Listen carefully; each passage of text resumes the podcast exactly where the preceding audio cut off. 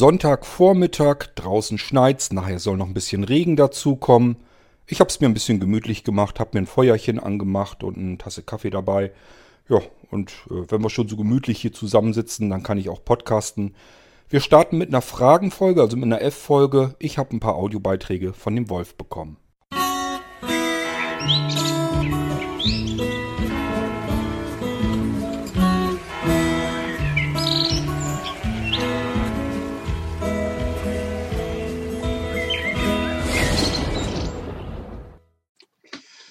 Hallo Kurt, ich bin's mal wieder.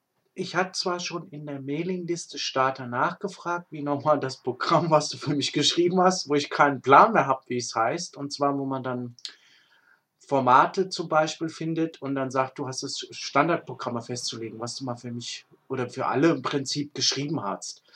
Jetzt brauche ich aber sowas ähnliches, weiß auch nicht, ob es sowas schon auf dem Rechner gibt. Und zwar ich habe jetzt eben eine Verknüpfung bei mir, ähm, die nennt sich zum Beispiel Videos oder da sind auch Hörsachen drin, Hörspiele etc. und so ein Kram. Jetzt ist die Sache, das läuft aber auf C.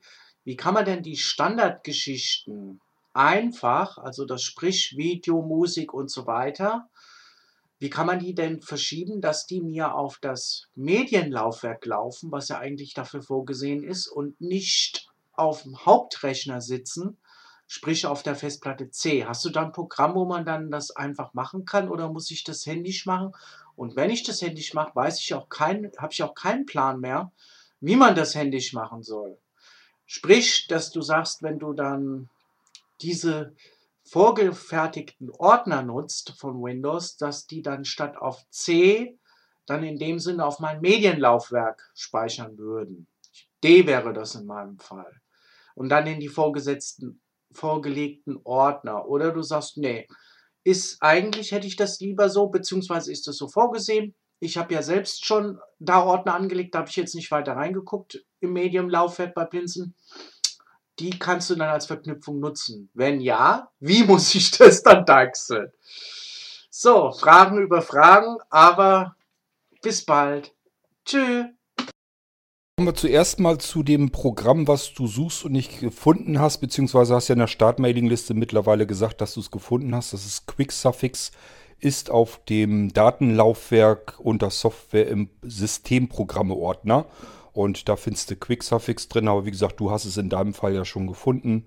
Ähm, für all diejenigen, die jetzt gar nicht so genau mehr wissen, was war das eigentlich noch, ich stelle euch das in einer Podcast-Folge vor ist ein Programm, das äh, macht einen Senden an, Kontextmenü-Eintrag und dann kann man beliebiges, beliebige Dateien über das Kontextmenü, also Kontextmenü-Taste drücken und dann dort äh, auf Senden an und dann eben, da ist ein Eintrag dann ein zusätzlicher neuer drin, das macht QuickSuffix. Ähm, da steht dann drinne, ähm, äh, ich weiß es gar nicht mehr, Dateityp einem Programm zuordnen oder sowas. Und äh, ja, dann braucht man bloß noch das Programm auswählen, womit man womit man alle Dateien, die diese Dateiendung haben, die ich eben an Senden angegeben habe, ähm, was da jetzt äh, an Programmen mit verknüpft werden soll, also welches Programm damit starten soll und diese Datei, diesen Dateityp öffnen soll, das kann man eben relativ einfach über diese Möglichkeit machen, dass man einfach sagt, ich habe hier eine Datei, die hat entweder gar keine Zuordnung, das heißt, wenn ich da drauf tippe oder so und fragt Windows mich, was soll ich da überhaupt mit anfangen? Oder aber sie hat eine äh, Zuordnung, die ich nicht haben will, die ist mit irgendeinem Programm verknüpft, was mich, äh, ja, was mich nervt. Ich will ein anderes Programm damit nutzen. Gibt natürlich Möglichkeiten, dass man das in Windows in den Einstellungen macht, aber der Weg dorthin ist ziemlich mühsam und ein bisschen ätzend. So ist es viel, viel einfacher. Ich muss nur die Datei nehmen, wo ich weiß, ja, jetzt will ich die eben einem Programm zuweisen, gehe da ähm, über das Kontextmenü rein, senden an, äh, Dateityp einem Programm zuweisen und fertig. Dann brauche ich bloß noch das Programm auswählen, ähm, welches künftig sich um diesen Dateityp kümmern soll und dann äh, kann ich ähm, künftig dann meine Dateien darüber eben öffnen. Ist also deutlich komfortabler, schneller der Weg und ähm, ja, das macht QuickSuffix. Ich erzähle euch das aber am besten nochmal dann in der Podcast-Folge, ähm, wenn ich da jetzt schon mir ein teures Mikro gekauft habe dann kann ich euch da ja auch eben eine Folge dann dazu machen. Gut, und die andere Geschichte, ähm, ja, lass mich erstmal eine Tasse Kaffee trinken, dann erzähle ich dir da was drüber. Was nun die Ordner, die eigenen Ordner angeht, das ist ja dieses Bilder, Dokumente, Videos, Musik und so weiter, was du in Windows hast. Ähm, ja, in Windows 10, ich kann das jetzt nur aus der Erinnerung natürlich heraus machen, weil ich äh, selber nutze ich Windows 7. Ich kann es ja also jetzt nicht, kann nicht mal eben schnell auf meinem Rechner per VNC nachgucken oder so. Aber es müsste eigentlich so funktionieren. Ähm, du öffnest ähm, den Windows Explorer und ähm, nimmst das Kontextmenü eines Ordners, den du verschieben möchtest. Ich wüsste nicht, dass du alle auf einen Rutsch verschieben kannst. Du musst dir also jetzt zum Beispiel Bilder oder Musik oder sowas vornehmen und äh, da nützt, nimmst du die Kontextmenü-Taste, ähm, gehst ganz unten auf Eigenschaften, dann müsstest du mal gucken, äh, die Registerkarte, ich weiß nicht, ob es Einstellungen, ich glaube, du landest aber gleich sofort dort. Da müsste ein, ähm, ein Button zu finden sein unter Pfad ähm, zum Verschieben. Heißt auch wirklich, glaube ich, verschieben, Punkt, Punkt, Punkt. Der fragt dich dann nach dem neuen Ort, den wählst du aus und sagst dann Ordner auswählen ähm, und äh, musst das ganze Ding noch mit OK bestätigen. Kommt eine Warnmeldung, dass er jetzt eben die ganzen Sachen dorthin verschubst.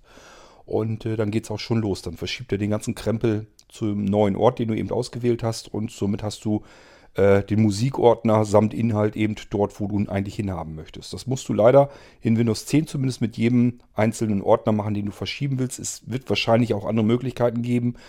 Ich werde mir, ich werde mir das spaßhalber mal anschauen. Ähm, jetzt nicht sofort, aber äh, ich halte mir das so ein bisschen im Hinterkopf.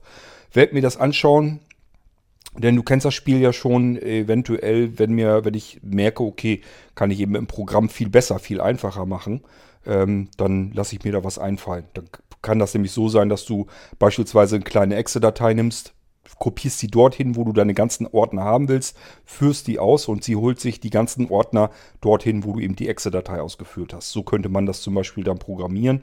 Aber ich will da jetzt noch nichts versprechen. Ich gucke mir das mal an, wie komplex die Geschichte ist und wenn das aber ganz schnell einfach mit ein paar Handgriffen gemacht ist, dann habe ich das ja ratzfatz programmiert und dann mache ich dir dann ein Programm von.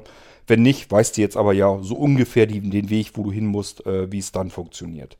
Kleine Warnung noch am Rande. Es gibt Programme, die halten sich nicht an die Voreinstellungen von Windows. Das heißt, äh, es kann, kann dir passieren, dass es Programme gibt, die wollen dann fest auf diesen Ordner zugreifen, also wirklich auf den Pfad mit C Doppelpunkt und sowieso. Und dann sind ja die Dateien, die Verzeichnisse und sowas, das ist dann dort nicht mehr zu finden. Die kommen dann an ihre Dateien nicht mehr ran. Und es könnte dir passieren, dass das ein oder andere Programm dir dann eine Fehlermeldung ausspuckt. Also ist ein bisschen mit Vorsicht zu genießen. Eigentlich hat äh, Microsoft das so umgebaut, dass man in Windows 10 mit Bibliotheken arbeitet und man kann dann neue Ordner sozusagen Bibli seiner Bibliothek einfach hinzufügen. So, so haben die sich das eigentlich gedacht. Microsoft ähm, Windows ähm, bastelt sich da unter der Hand dann äh, sogenannte Hardlinks und ähm, holt sich dadurch ähm, Ordner von einem anderen Ort herein in seine eigene Bibliothek und dann hat man die da mit drinne. Ähm, ist also ein bisschen was anderes als das, was du jetzt im Sinn hast. Du möchtest ja gerne den ganzen Krempel mal woanders hinschubsen, auf ein anderes Laufwerk. Sollte im Normalfall auch kein Problem sein, aber es kann eben passieren, dass es Programme gibt, die sind ein bisschen blöder dann programmiert und halten sich nicht an die Standardvorgaben und die werden dann ins Leere laufen und dementsprechend meckern. Ja, aber mehr Fragen hast du hier in diesem Audiobeitrag nicht gehabt. Das heißt, wir hören uns mal den nächsten an.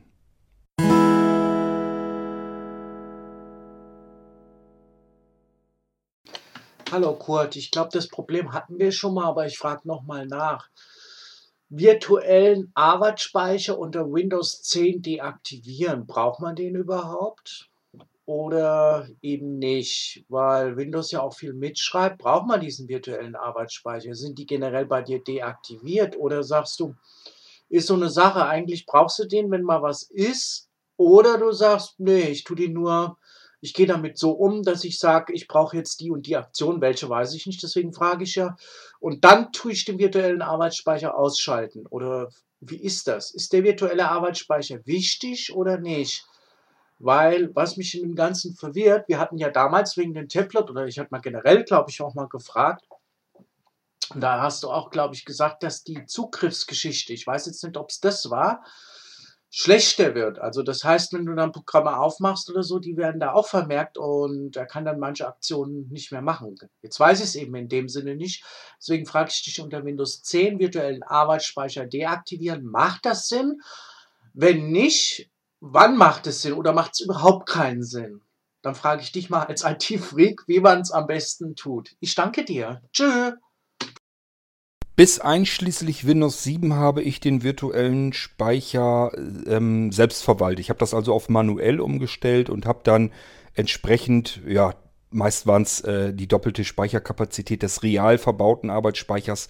Die habe ich dort dann eingestellt, sodass der virtuelle Speicher, wenn man zum Beispiel 2 GB richtigen Arbeitsspeicher eingebaut hat, dass er dann nochmal auf 4 GB äh, virtuellen Arbeitsspeicher hochgehen kann.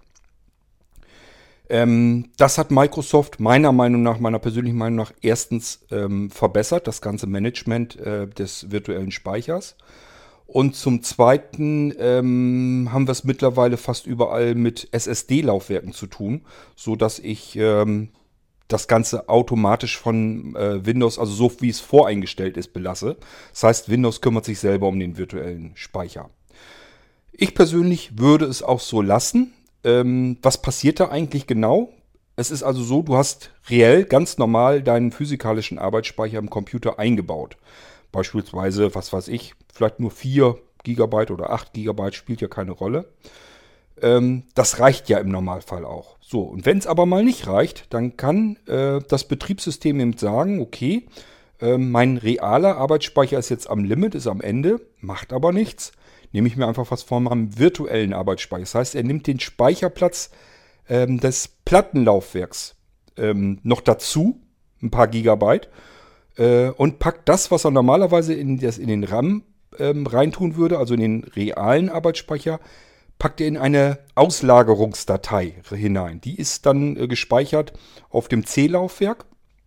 Kann man auch woanders hinpacken, kann man verschieben, habe ich früher übrigens auch gemacht. Ähm, früher konnte man dann oder musste man eigentlich eine ganze Menge herumtricksen. Man konnte zum Beispiel eine eigene versteckte Partition ähm, einrichten und konnte darauf dann nur die Auslagerungsdatei rauslegen.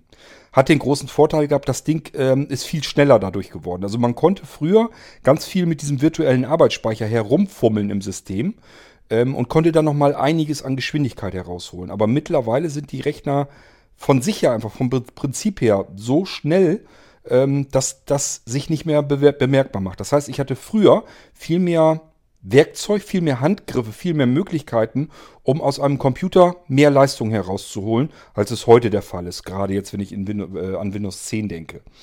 Ähm, die Leute haben sich damals also wirklich sehr gewundert, warum die Computer von mir, warum die so scheiße schnell laufen, ähm, wenn sie doch zum Beispiel auf dem Arbeitsplatz oder so einen da hatten, der müsste, hätte eigentlich mehr leisten müssen. Der war von der eigentlichen Hardware-Konfiguration her, äh, hätte der mehr Power gehabt. Und die haben gesagt, wie kann das angehen, dass mein Rechner, den ich von dir bekommen habe, für mich privat zu Hause, wieso läuft der eigentlich schneller als mein Arbeitsrechner, der eigentlich mehr Leistung haben müsste?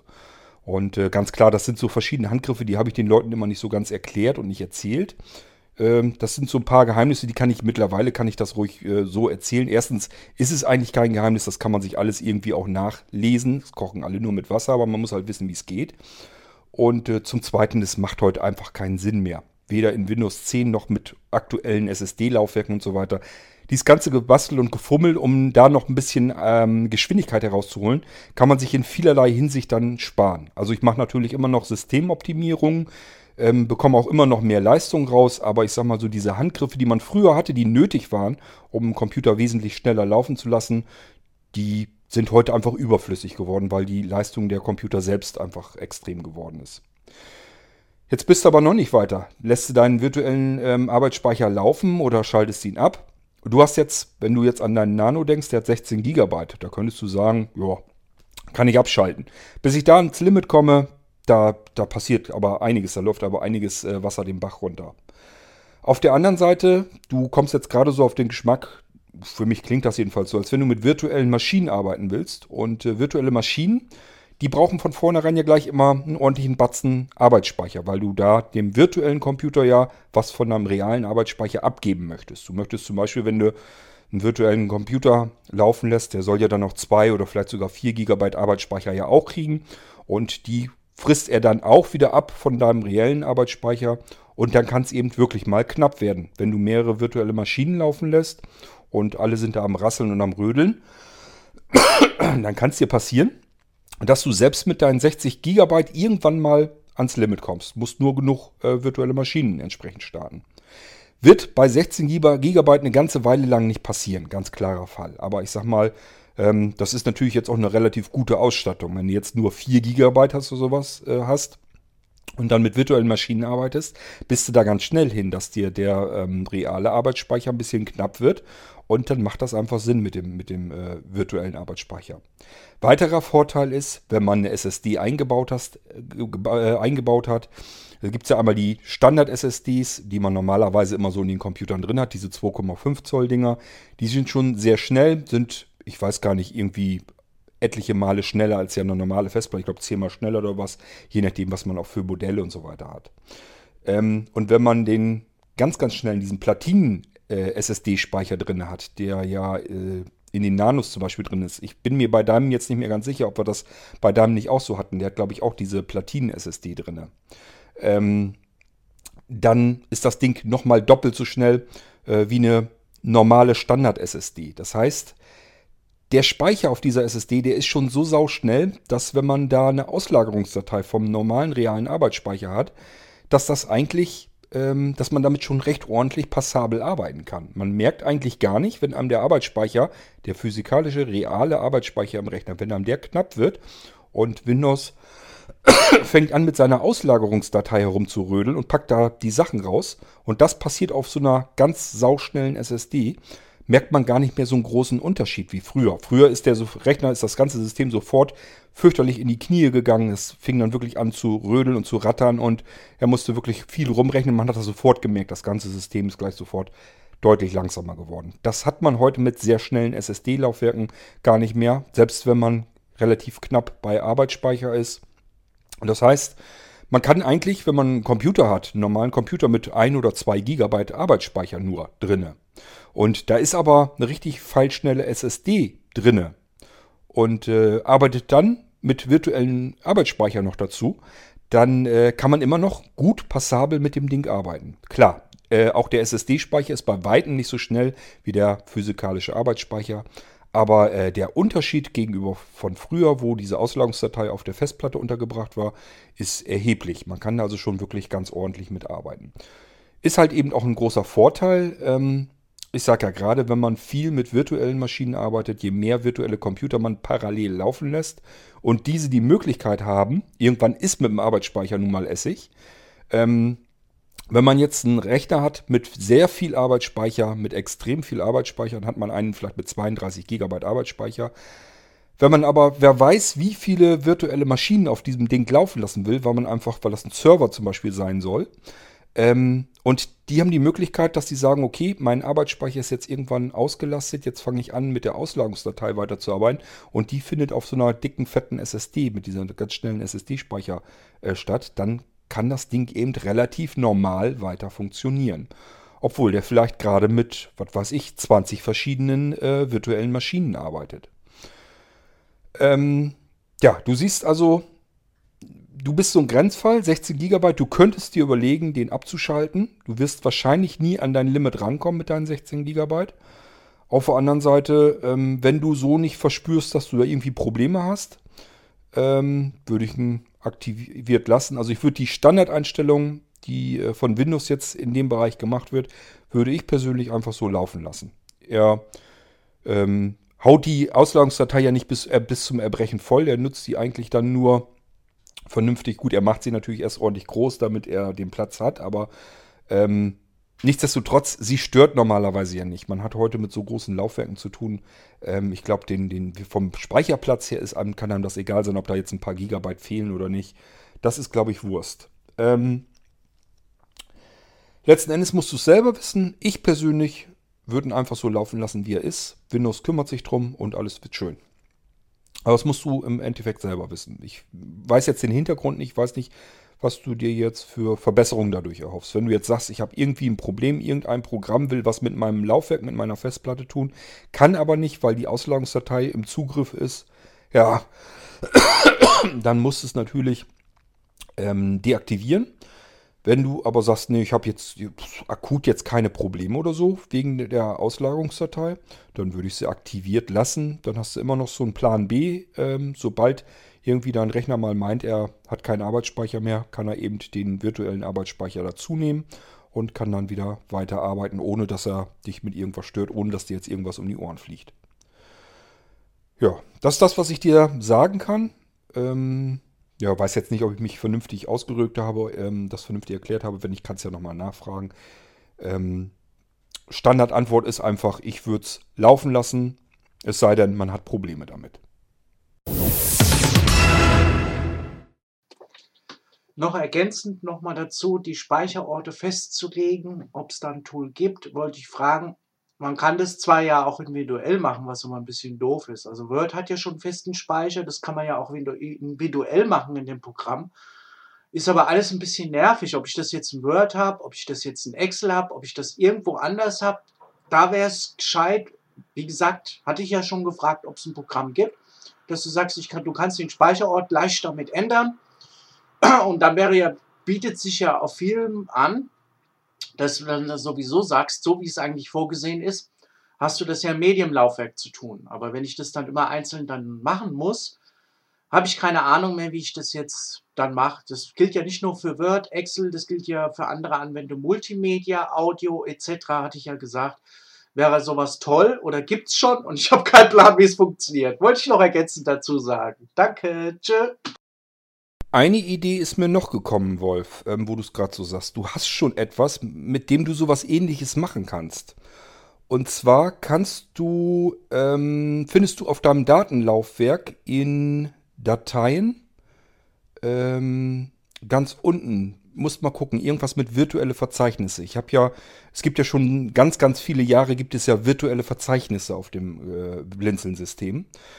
Ich weiß nicht, vielleicht hast du das Ding noch nie ausprobiert. Das ist eigentlich eine total praktische Sache. Damit kannst du nämlich virtuelle Verzeichnisse anlegen. Das heißt, du kannst sagen, ich nehme mir ähm, ein Verzeichnis, was ich ähm, zum Beispiel auf dem Datenlaufwerk jetzt dort irgendwo habe. Da willst du jetzt zum Beispiel drauf zugreifen, willst dort alles abspeichern.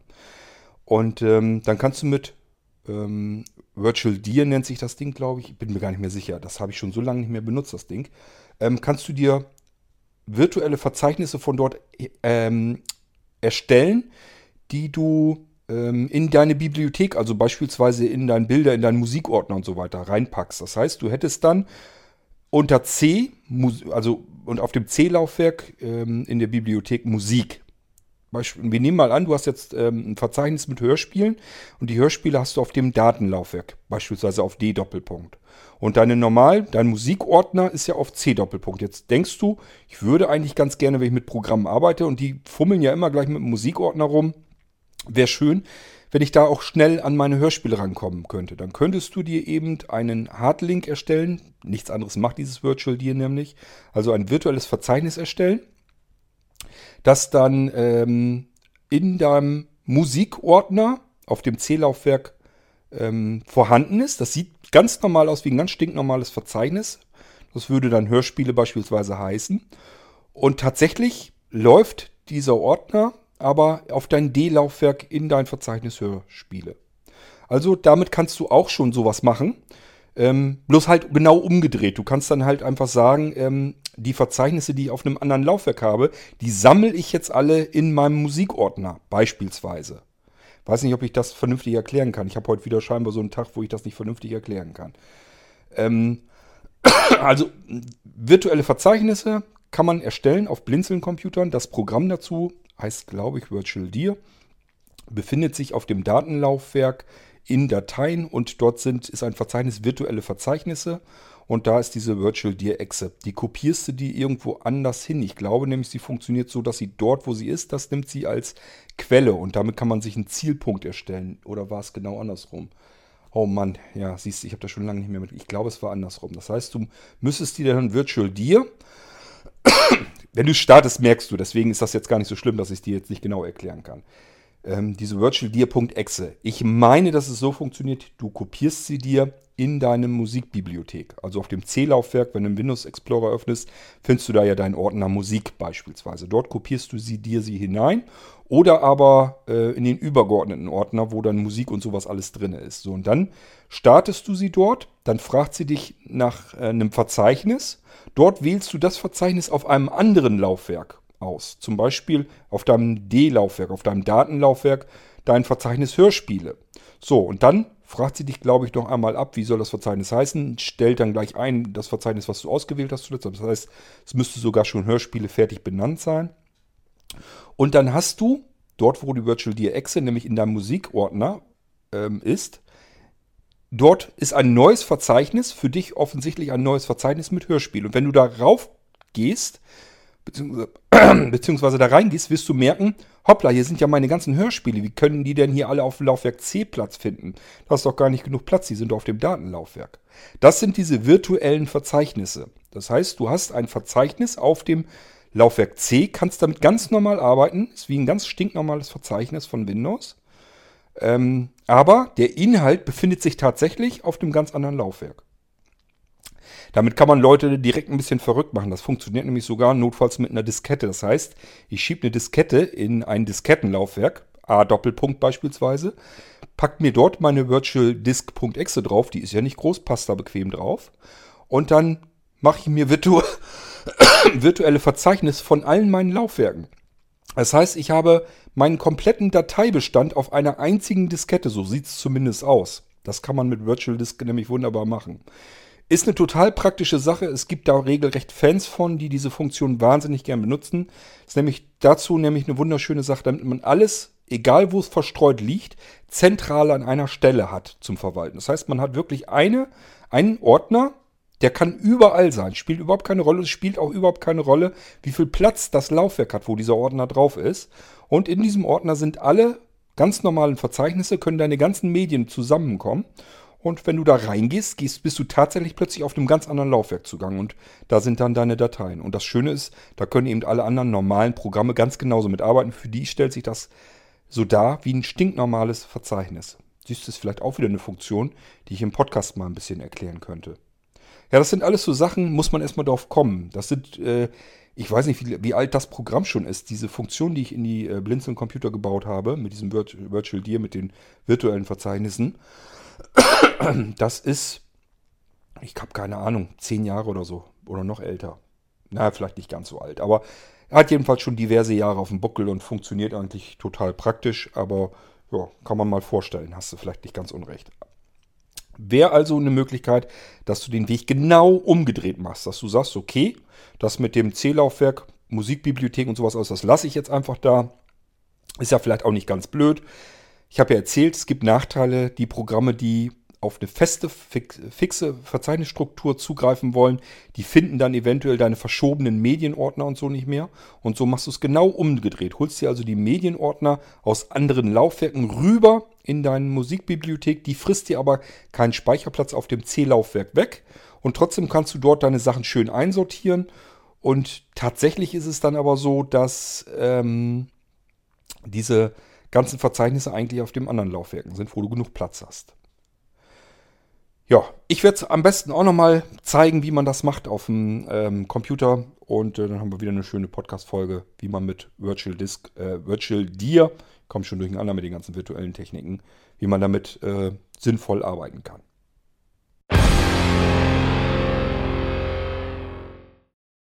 Dann habe ich noch eine kurze Geschichte hier für den Bernd. Ich weiß gar nicht, ob der den Podcast hier hört.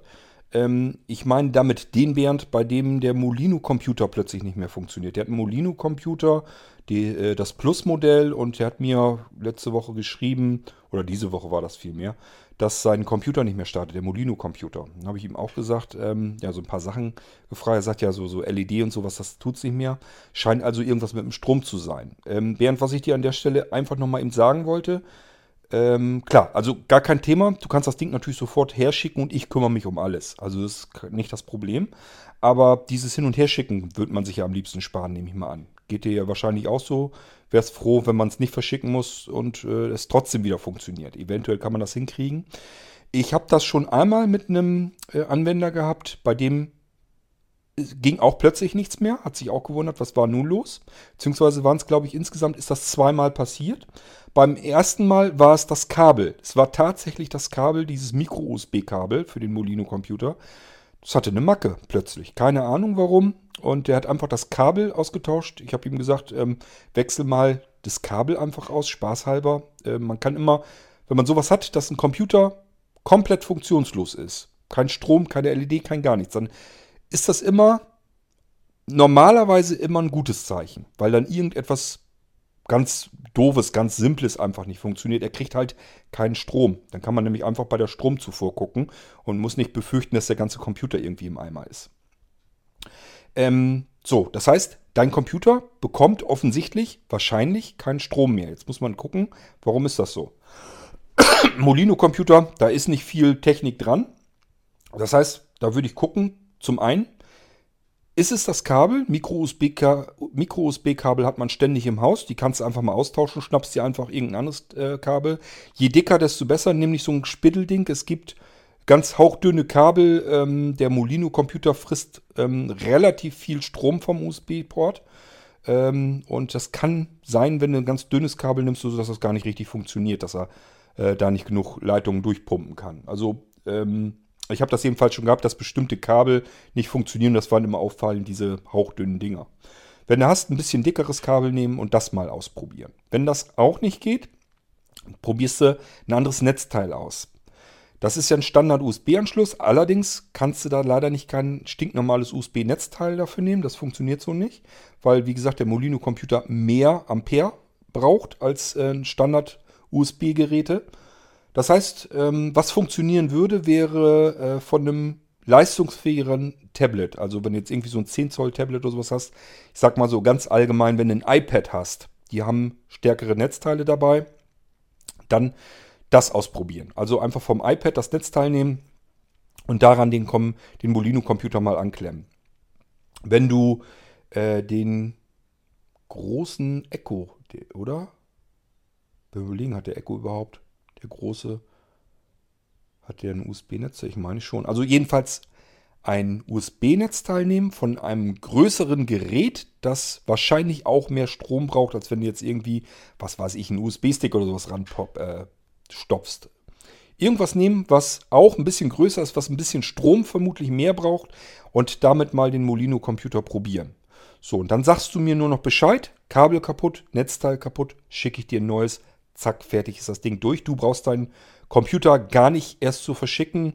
Du äh, musst auch nicht darauf verzichten. Du kannst gleich weiterarbeiten, weil du merkst, ja, hier, Netzteil ist kaputt, aber ich habe ja eins, habe ich ja jetzt ausprobiert. Das funktioniert. Dann kannst du nämlich gleich weiterarbeiten und ich schicke dir einfach ein neues Netzteil hinterher, tauschst du dann bloß noch aus und fertig. Brauchst das alte dann auch nicht zurückzuschicken. Ähm, das heißt, für dich ist es wirklich äh, schön einfach und elegant. Und äh, ja, ähm, ich habe auch weniger Arbeit, weil ich dann deinen Computer nicht erst auspacken muss, gucken muss, um festzustellen, scheiße, ist bloß das Netzteil kaputt, ein neues Netzteil beilegen, muss ich alles wieder verpacken und wieder wegschicken. Das kann man dann eben alles sein lassen, wenn man das vor Ort, also bei dir herausgefunden hat, was es ist. Und ähm, da musst du mir bloß noch Bescheid sagen und dann schicke ich dir das Teil hinterher. Kannst es dann ähm, da wieder anklemmen und dann läuft er wieder. Aber wie gesagt, wenn du jetzt sagst, ich habe hier nichts, was ich irgendwie, dass ich das ausprobieren kann oder sonst irgendetwas damit ist, auch egal, dann schick halt her den Computer, den Molino-Computer und dann gucke ich mir den an, was damit ist und äh, entweder tausche ich das jeweilige Teil aus oder aber der Molino-Computer wird dann ausgetauscht. Alles kein Problem. Ähm, melde ich nur eben vorher kurz, äh, vor allen Dingen, wenn du mir jetzt irgendwas herschickst, dass ich einfach weiß, yo, jetzt kommt ein Paket, muss man eben drauf achten. Nicht einfach immer herschicken, kann man natürlich machen. Ich komme da eventuell hinter, bloß ähm, das kann halt mal passieren, dass das irgendwo im Lager irgendwo hinterfällt oder so. Ich merke es nicht. Du hast es mir hergeschickt, gehst davon aus, dass ich das Ding habe und kümmere mich um die ganze Geschichte. Und ich merke überhaupt nichts davon. Das ist nämlich alles schon vorgekommen, dass mir Leute irgendwas hergeschickt haben und dann war das ein Karton, der ist dann irgendwo hintergefallen. Ich habe das gar nicht mitbekommen. Ja, und dann fragte sie, sag mal, äh, das sind jetzt so und so viele Wochen her, hast du dich da eigentlich mal drum gekümmert? Und ich sage, hä?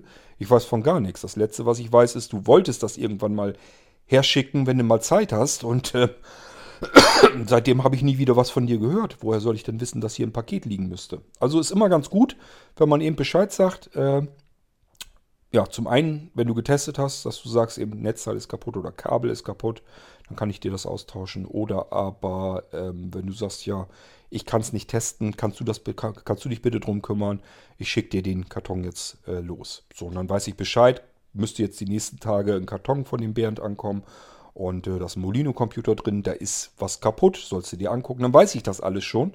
Ist besser, als wenn du gar nichts sagst und schickst das los und gehst davon aus, da ist alles kein Thema, ich kümmere mich drum.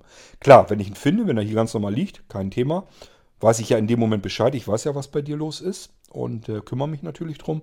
Aber es kann eben dann, wenn man sich gar nicht koordiniert, kann eben sowas auch mal passieren, dass so ein Paket mal irgendwo liegt, mehrere Tage und ich komme da gar nicht dahinter. Das wäre doof. Weil ich will natürlich auch, dass du dann möglichst schnell mit deinem Molino-Computer wieder weiterarbeiten kannst. Okay, so, das noch eben als kurze Botschaft. Ich hatte dir das zwar schon so ein bisschen als E-Mail geschickt, aber ähm, so das konnte ich nochmal ausführlicher drauf eingehen.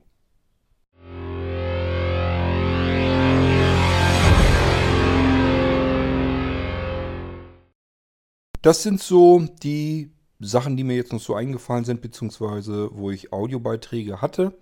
Ja, mehr wüsste ich jetzt nicht. Kann sein, dass da jetzt irgendwo E-Mails dazwischen waren wo ich gesagt habe, gut, hast du beantwortet, hättest jetzt nochmal im Podcast nochmal kurz erwähnen können, habe ich ja des Öfteren.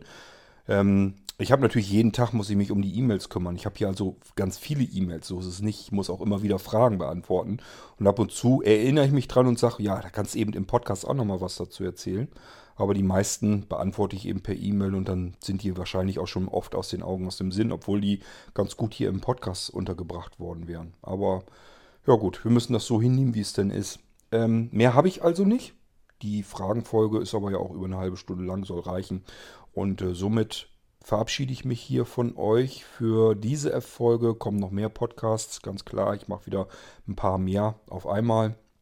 Und würde sagen, wir hören uns dann in der nächsten Folge wieder. Macht's gut. Tschüss, sagt euer König Kurt.